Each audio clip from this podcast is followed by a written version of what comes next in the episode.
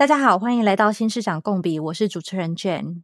我是主持人 Peter。哎，Peter，你记得我们前阵子啊，重新在访问建强的 Jane，然后他就说，在他第一次跟第二次访问的这个这个期间之内呢，他觉得他最大的一个收获是在组织里面增加了两个很重要的 function。那你记得是哪两个吗？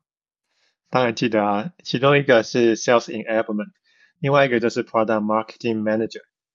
对我其实觉得这两个方选都是很有意思的，尤其是 p r o d marketing。就我在台湾的时候，感觉好像没有听到这么多人在讨论在讨论这个方选。没错，因为你是 marketing，你以前做 marketing 嘛，然后我是做 product man management，那刚好 两个加起来是不是就是 product marketing manager 呢？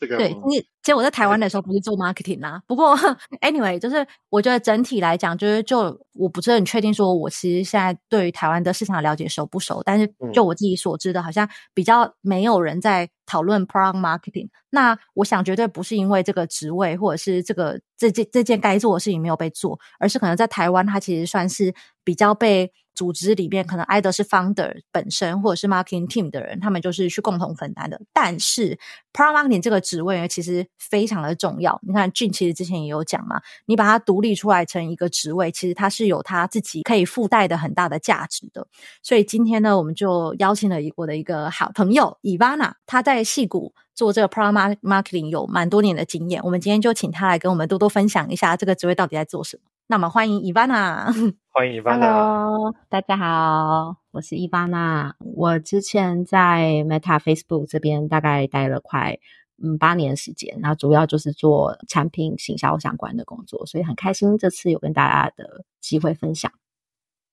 太棒了，太棒了。那 Ivana，我刚刚有讲嘛，就是其实我觉得。不要说台湾市场好了，其实就我自己对于 product marketing，我觉得好像也还是有点一知半解。是不是可以请你跟我们分享一下 product marketing？这是一个什么样子的角色？它主要的职责范围是什么呢？觉得，嗯，我今天大概就讲讲一下，它很简单，以就是它的名称来讲的话，它其实的角色就在于产品跟行销之间。那我会觉得说，它就是在一个中间人，在产品跟市场两边的一个角色。那最主要职责，呃，以我自己的经验，然后可能也会是矽谷这些一一般的公司大概的分界是 product marketing，在对内来讲，也就是对产品来讲，它其实代表的是市场的声音，它必须要把市场的声音意见再导回到产品的开发或者是改进哦这部分。那以对外来讲的话呢，就是它是面向市场的一个很重要的角色，是它要把产品带到市场去，所以它必须要是 the voice of the product to the market。所以我会说，它在就简单来讲是这两个分界，我们简单把它称为一个信，一个是往内的，所以叫 inbound，然后一个往外的叫做 outbound。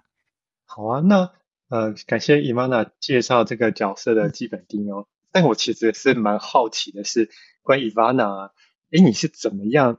进入 product marketing 这个职务的呢？你是学什么的？然后你你是到美国念书吗？那怎么跨入这个有趣的这个职务的？好，谢谢大家。嗯，对，我觉得我会碰到这个机会也是蛮有趣的。就是我在台湾，其实在行销待了很短的时间，但主要是做公关相关的事情。那我自己学的背景，其实跟很多的现在在做市场分析的人是类似的背景。我其实是念社会学的，所以我其实对于人是有很高度的兴趣，然后对于人的行为本身是非常有说爱好的。所以我很多的同学其实很多都会进入市场行销分析或者行销这个领域。就是后来他们毕业之后，嗯，我其实，在简短的做了一点公关工作之后，我就想要出国念书，然后，所以我那时候选择是西北的整合行销这个领域。然后我特别有兴趣的是，在那个时候，就是有很多的 data analytical 的机会，是实际上用 data 的决策的部分把它导进去，就是在市场的决策这一块。所以我其实从西北毕业之后，大概做了整整。三五年时间，哎，不要透露年纪哈，但基本上就是做过了蛮长时间的，就是真的比较偏 data scientist 的角色，然后是呃做产品或者是行销相关的分析，然后也待过 Expedia，待过一些 digital marketing 的 agency，然后做了很多的策略的部分，所以我一直是对于策略面，嗯，还有分析面非常有兴趣的人。那其实这些相关的经验都会转化成，我觉得对产品行销一个蛮重要的部分，就是我先回到我们刚刚提到的，嗯，他的角色有一个是对内的部分是 INBAU，就是他他其实蛮常会需要以相关的人才，是能够做大局观，把产品的一些分析面，然后跟就是产品的一些洞察导回到产品这一块。然后我我的社会学习刚好有这部分很多的训练，包括统计的部分，包括就是怎么样去洞察一个 insight，然后把它带回到一个策略面。所以我觉得是还蛮相关跟蛮符合的。然后，嗯，后来我就进了 Meta，就是我离开了 data scientist 或者是 analytical 的 role 之后，我就进了 Meta，比较做 management，就是 marketing management 这一块。然后慢慢慢慢的，这个 career path 就成型，就是他是蛮需要这样的人才。所以我自己是本身对于 inbound 是蛮有兴趣，也有蛮多的经验在这一块。刚刚说你是一个产品跟行销中间的桥梁，那你跟产品 team 跟你跟 marketing team 不一样吗？就是说，先听市场的声音，这是产品 team 也会做，对不对？或者是说，去塑造这个讯息，这是 marketing team 也会做，对不对？所以，第一是在组织里面，你是算是跟这这两个团队是什么样子的关系？然后，第二是你们的分工大概是怎么样？嗯嗯嗯，对，我觉得我们可以大致的，就是像刚刚 Jane 分工出来一个架构，就是确实我们先把。呃，假设一个组织来讲的话，我们先把它就是先把产品这边稍微讲一下，然后再之后讲到市场这边有很多的不同的 partner。但是呃，在此之前我想要先讲一下，就是这些事情，就它的这些分工，然后跟它的做的事情的具体的事项，会因为产品的性质而有所不同。就是我自己刚好待过比较偏 B to B，也待过 B to C 的部分，然后负责产品曾经有过就是 Ads 相关的，比如说就是在 Meta 嘛，就是 Ads 是我们的。Core business，所以我做过 e-commerce 相关的 ads，然后那时候你在面对市场这边，你碰到 partner 就常常会是 sales，因为毕竟就是在 B to B 的公司来讲话，实际上面向市场的部分，你会有另外的桥梁，team 是 sales，然后 marketing 就是可能会做 content marketing 的，可能会做各种的东西，所以我想讲的是。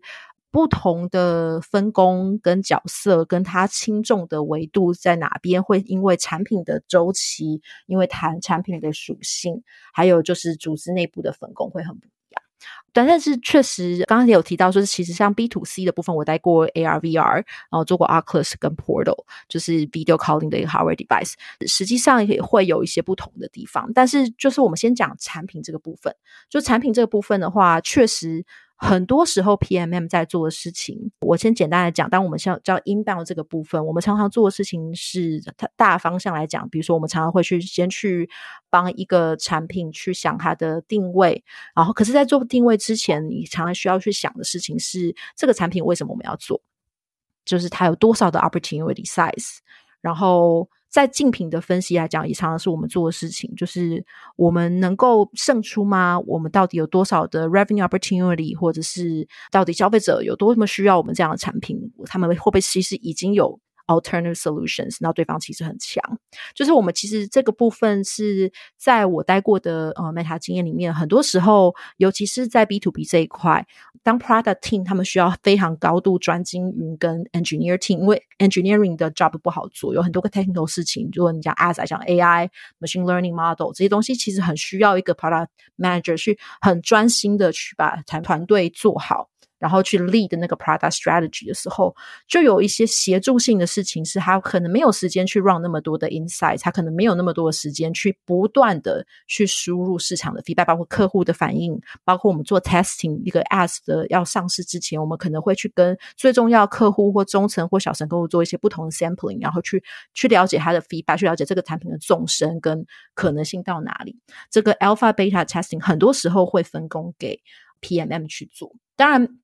我要讲的是，这是可能在 B to B 这一端，当他的工作需要高度的分工化的时候，会有一点点这样子的机会。但是，呃，B to C 的公司有些时候也会侧重，就是产品行销的人来做这些事情。这是看公司的组织会不太，但起码在 Meta 来讲话，在 B to B 这个，我的经验是有非常高度的 inbound 的部分是。甚至有些时候还没有 hire 一个 PM 之前，甚至 PMM 就已经先把这个勾勒好之后，我们再决定这个小型的产品需不需要真的 set up 一个 PM。所以先回答 why，how much big the opportunity，之后，我们才决定 OK，我们真的是 the strategy execution 放在哪里。哎，那谢谢 Ivana 的分享啊。我我比较好奇的是，因为既然现在谈的是产品嘛，那想必 Ivana 一定有很多和产品团队合作的经验。那你可能分享一下比较偏这种 day to day 的啊，你是怎么样跟产品 team 来合作的？当然，就像你讲的，可能 to C to B 会有很不一样的比重，但是 in general 大概是一个怎么样的状况的？嗯，是的。嗯，我觉得先从不同的产品周期来讲的话，就是我刚刚提到一个更早期的状况，我不觉得很多公司都是这样子，但是在 Meta 有个蛮特殊的状况，就是我们有时候 PMM 是早于 PM，更早看到那个 opportunity，因为我们假设呃，之前我们做过 e-commerce 的。Product，那我自己就曾经碰过的经验是，呃，我们那时候看到了一些新的 opportunity，是我们可以跟一些 e-commerce 的呃 platform 去合作，实际上把我们的 as product 导入他们产品里面，像 Shopify、像 WooCommerce、BigCommerce 这些大的 platform，就是小型、中小型企业已经开始使用了。所以像这种东西的话，是实际上我们就曾经呃，就是我曾经就是 run the opportunity sizing，然后就是发现这个 insight 可能是我的 sales partner 告诉我的。有可能是是我实际上去客户访谈的时候发现这些事情。那我们那时候可能还没有这个这样的一个组织的 product team，但是我们可以做的事情，身为一个 PMM，就是你可以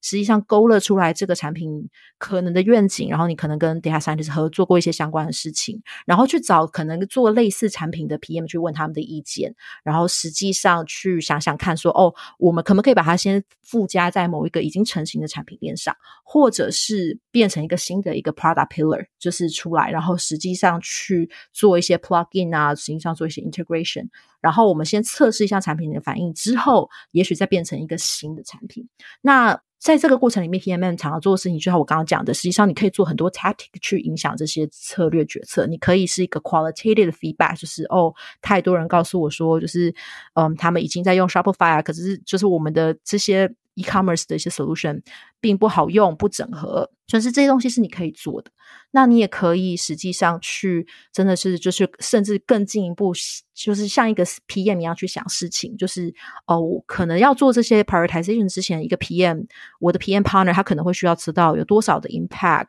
还会需要多少的 effort，我们有没有一些既定的事情是可以帮忙这些的。所以，身为一个好的 PMM 的时候，你是可以去 lead early influence 在这一块。那实际上，当然有一个勾勒出来的愿景之后，也许 PM 的 leader 很喜欢这个 idea，也许就是我们实际上就有 PM 就是 adopt the feedback，然后后来呢，他们就先做了一个 mini product，然后后来再变成一个独立的 product。所以我就举一个这样的例子是，实际上是可以做到跟产品很强的沟呃的整合。当然，我可能没有到 PM 那个深度的去跟 engineering 或者是去跟其他的 partner 去做，但是我可能是跟 UX。Researcher 去 partner 这个这个 insight，然后我们可能一起 roadshow 这些 insight，就是这个东西是我觉得还蛮常看到在 Meta 里面一个 PMM 实际上可以做到的 inbound 的 influence。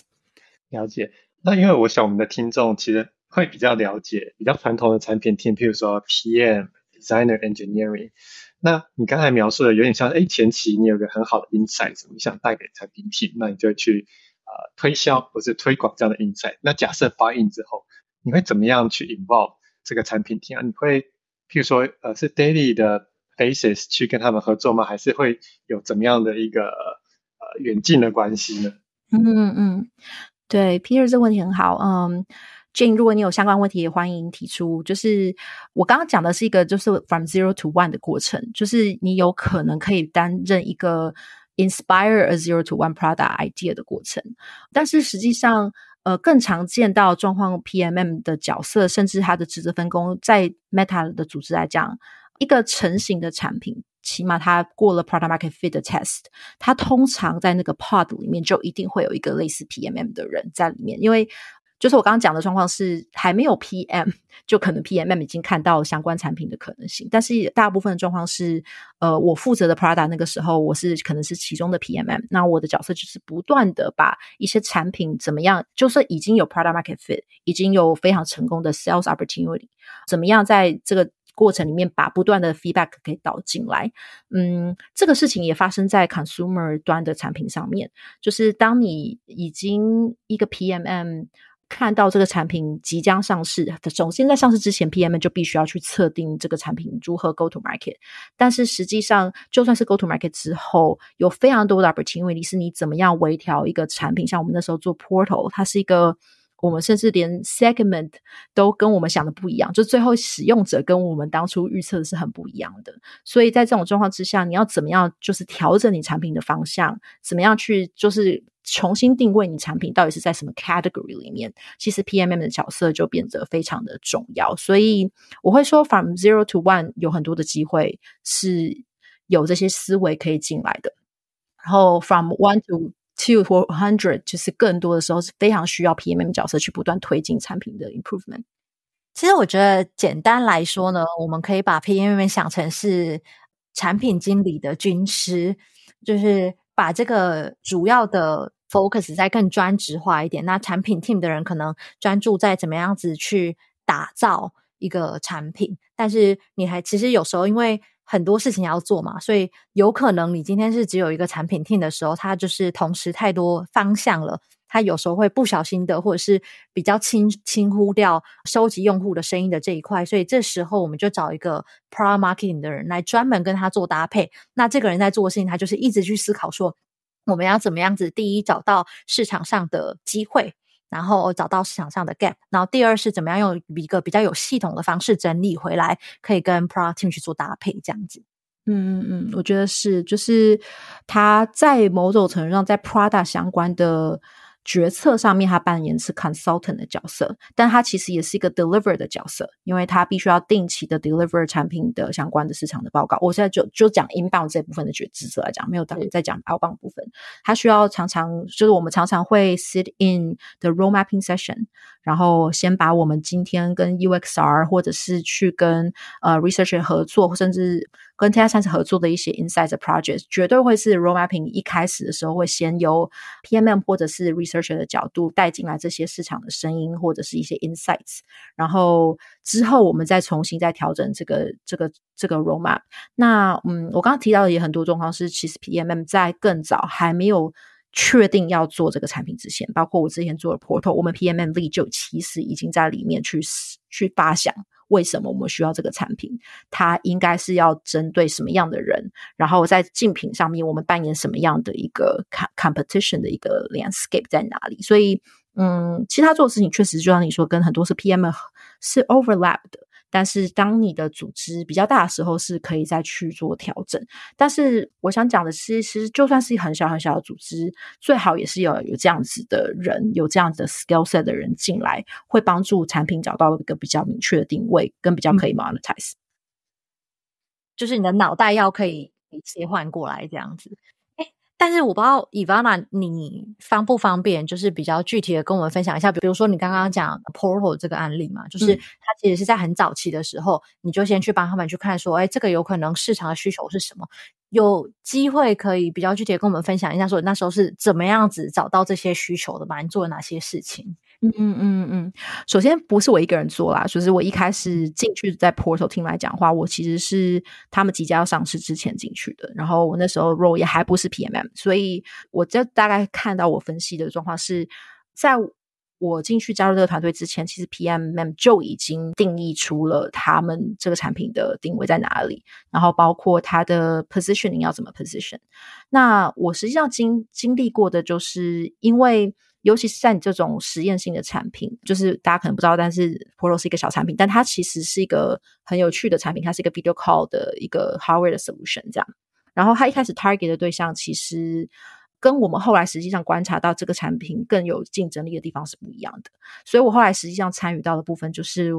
当它上市之后。看到了很多 early 的 feedback 跟 signal，包括 data 或者 qualitative 部分，都是指向我们必须要重新去思考我们的 positioning 跟我们的 targeting 在哪里。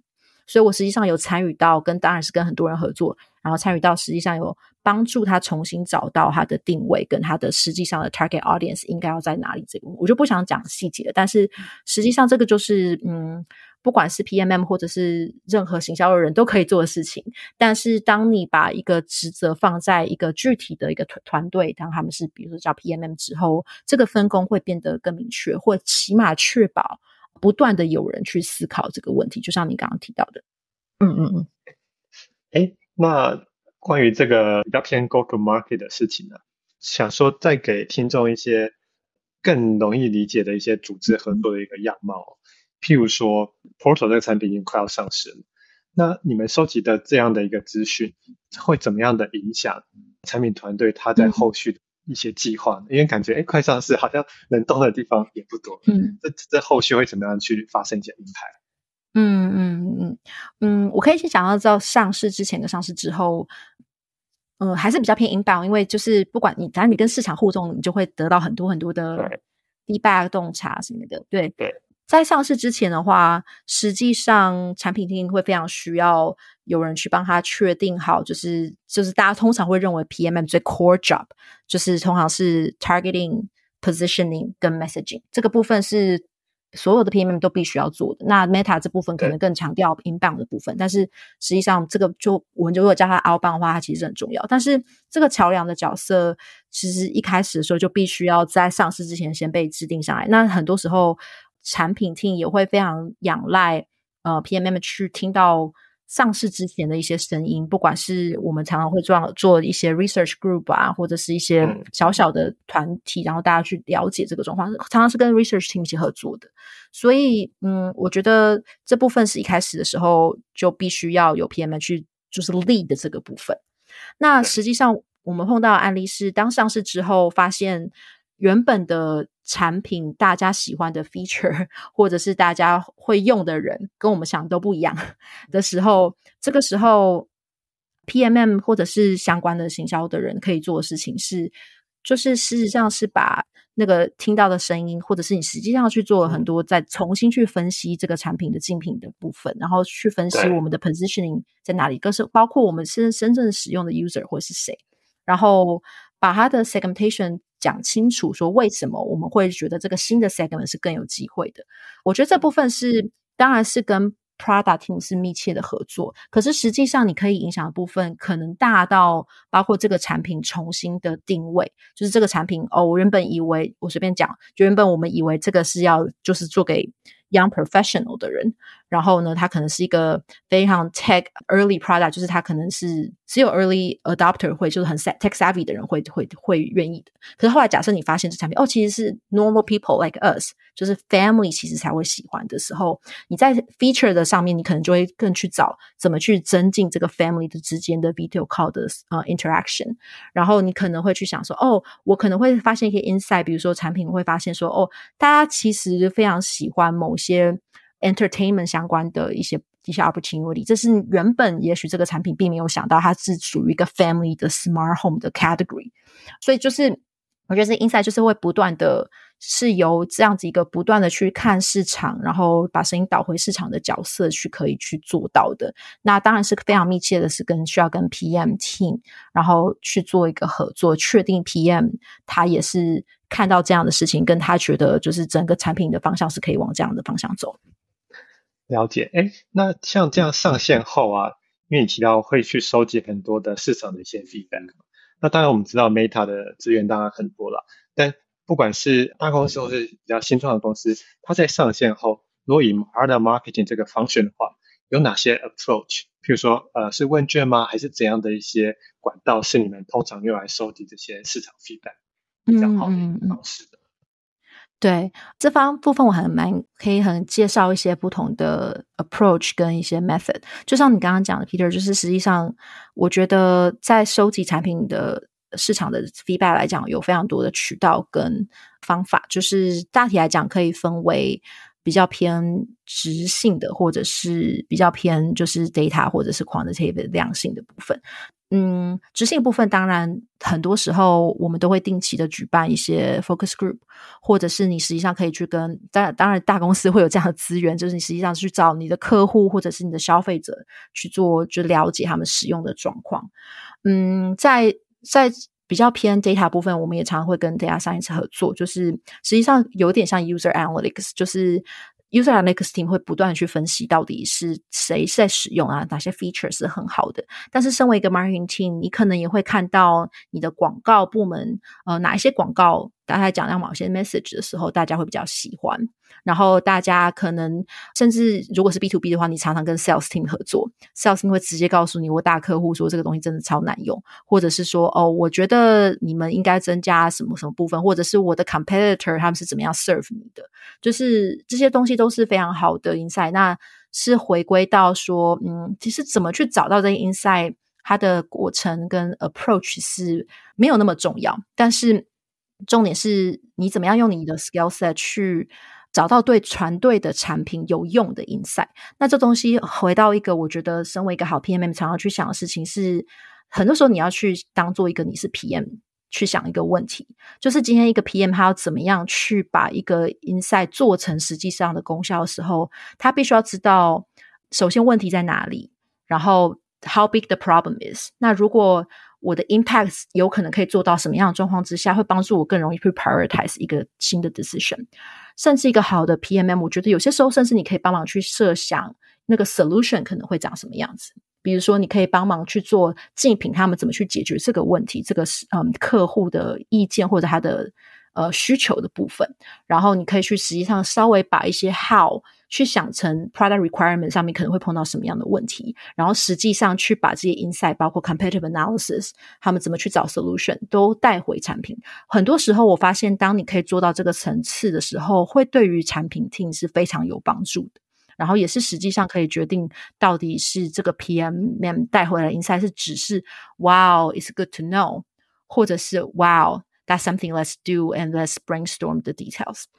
诶，那 Ivana。听你这样讲啊，你觉得 TM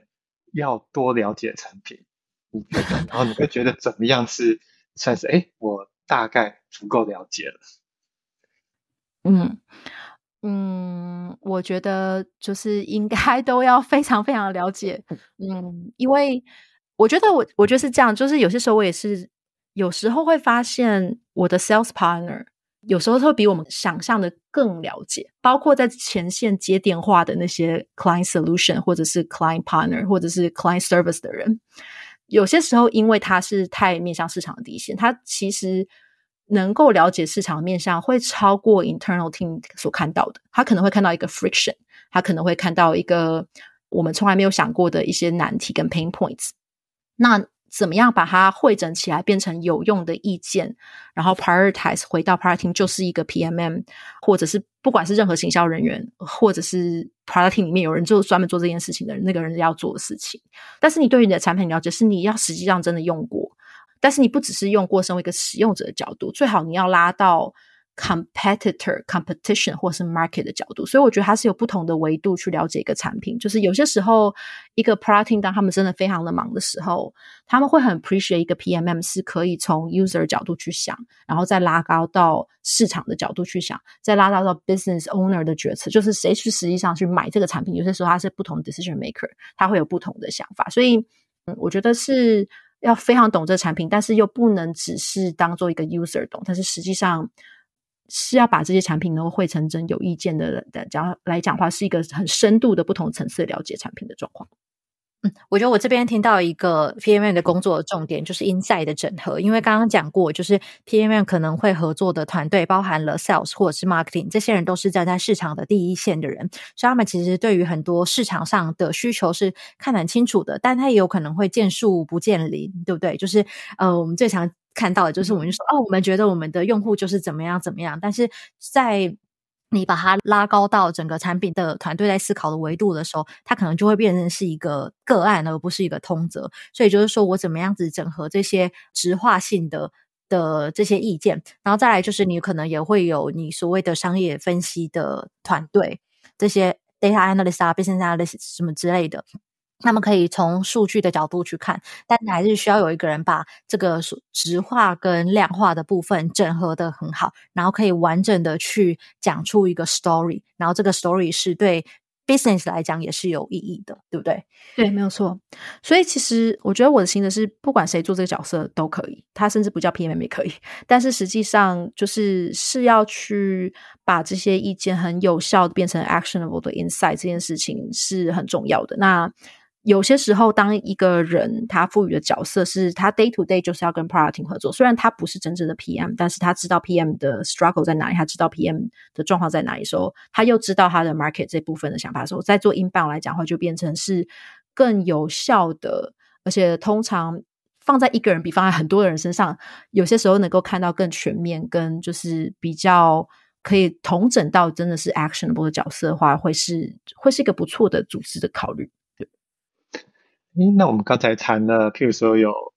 零到一的新产品，已经存在市场上的产品，这是比较巨观的。那比较呃微观一点，可能以一个 project 的角度，它可能有比较前期策略阶段、执行阶段跟上线阶段。那可不可以请 Ivana 帮我们统整一下，说，诶，在这几个不同的呃呃巨观或微观的角度，那 PM 的工作重心，那应该是什么呢？嗯嗯嗯。嗯、uh,，Peter，我想要就就先理清一下你的问题。你的问题是说，在不同的 project，就是以 product development 的角度来讲的话，它有不同的周期跟不同的步骤。那你想讲的是说，在这个 product development 的过程里面，呃，PMM 它的角色跟他做的事情有没有一个大概的？嗯，大概一个 summary 呢？还是你想讲的是，就是实际上连产品上市之后，包括面向市场的沟通这部分都还，我想了解下，确定是还在 inbound 这里面，还是其实整个维度来讲都要讲出来？好，那那我想我们先还是以 inbound 为主好了。对，嗯、在这个这个领域，大概不同的产品周期，大概会有哪些的工作重点？这样。嗯嗯嗯嗯，好，没问题。这个部分我可以先稍微讲一下不同的。不同的阶段，那在 inbound 来讲的话，我就先讲一下，嗯，产品可能一开始会先去找一个 problem 或者是一个 understand，就我们就讲产品常常会先去了解这个状况，在还没有实际上执行一个产品之前，那这个时候 PMM 角色确实就是一个 understand 的 partner，甚至是 executioner，就是他是可能要 deliver 一个 understanding report。然后他可能要在 understanding report 里面都已经先，甚至自己就在还没有分析师之前，有些时候他常常会需要跟 PM 去讨论哦，谁要开始去算 这个 opportunity size 有多少，用很简单的方式去算，然后去算说哦，这个市场大概有多大多小，我们叫这个工作叫 opportunity sizing，然后然后甚至 competition analysis 在这个阶段里面也需要做出来，就是你必须要先想清楚说你的产品大概有哪些可能的 competitor。然后这个 landscape 大概长什么样子？对，所以这个是我讲的 tactic 上是在这个这个阶段常常会需要运用的。那我们接下来就讲说，从 understand 到 identify，就是你要开始去了解哦，这个东西是我可以做的，这个产品可能可以成型的方向的时候，我觉得这个时候 PM 就常常需要已经开始去思考，就是怎么样去。对外沟通这个产品，就像我说，嗯，就是现在其实，比如说像 Airbnb，他们就是已经在讲，就是 product development 过程里面，你要去做这个产品，跟要卖这个产品，或者是沟通这个产品，其实是一致的，或者是这个这个思考是要能够不断连贯的。所以在那时候，其实你就已经要帮忙 PM 去思考它的 positioning 可能会在哪里，然后我们的大概 product strategy 是怎么样面对到我们的 target 跟我们 target market，对。所以在 identify 这个阶段的时候，其实是 strategy 来讲，我觉得他们必须要 co-own 这个各种的 strategy documentation，然后去把这个大概的策略想清楚。然后实际上到产品可能已经开始先 prototype testing，我我们就应该还蛮多产品，尤其在 software 来讲会有这个 testing 的过程。那其实就看大家的分工，有些时候 PMM 也是可以，尤其是当他已经。比如，假设你是一个公司，然后公司你已经有一些潜在客户，或者是你已经有既定的客户，你在上市新的产品的话，其实呃，PMM 可以去跟他已经很熟识的客户去做很多的 early testing，然后 get the feedback，然后在早早期阶段就可以帮助产品做到一个很好的成效，跟确定一个 MVP 这样子。所以这个都是我觉得在 product development 过程里面。PM 可可以做的事情，然后到后来实际上要 launch 的时候，你当然会需要 PMM 去实际上想怎么样去对市场沟通，然后跟怎么样确保我们这个产品的 feedback loop 是在一个什么样的 structure 里面会不断的可以回馈过来，所以它是一个很我认为有很多事情可以做的一个一个不同的阶段不同的角色。我想帮我们的听众追问一下，因为刚刚其实有讲过说，很多人的公司里面可能是没有 pro Marketing 的这个团队的嘛，对不对？那可是你刚刚其实有讲到蛮多，就是在实际上这个职位或这个 function 要 deliver 出来的，就是这些 insight 啊，然后还有帮助去说到这个 strategy。那不知道你不会给我们听众一些建议，就是说，如果说他们今天想要呃有这样子一个角色的话，他们要怎么样子，怎么样子去开始？然后有没有哪些东西是他们可以侧重的，或者是你可以给的一些建议或诀窍？这样。对，谢谢。我觉得这是一个很好的问题，就是我们什么时候开始，或者是怎么样开始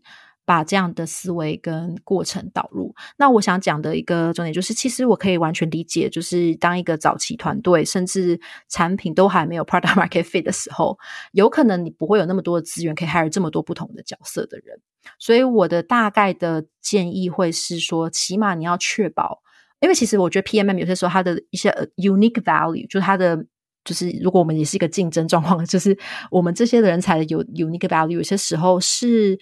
在于它可以带到产品的思维这一块，呃，对不起，市场的思维，就是我觉得以市场为本，或者是这种我们叫 customer centric 或者是 market centric 的一个角度跟思维，嗯，就是确保你的产早期产品产品团队里面你有这样的人才，或者你自己就是这样的人才，然后。最好也把一些 PMM 常常在做的事情，都在你在做产品的决策过程里面，就是 check the list，就是最好都做过。包括我刚刚讲的 opportunity sizing，你可能不用 hire 一个 McKinsey consultant 去帮你做这件事情，就是你自己，不管你是 founder 或者是你是一个 early product lead，就是你其实是要做好这些事情，确保你在早期的时候就想清楚。假设这个产品要做，它有多大的 opportunity，它在市场上面的竞合会是怎么样子？那为什么人家需要你这个产品？你的你比起你的可能的 competitor 好在哪里？我觉得常常这个是 competition，或者是 market，或者是 user，或者是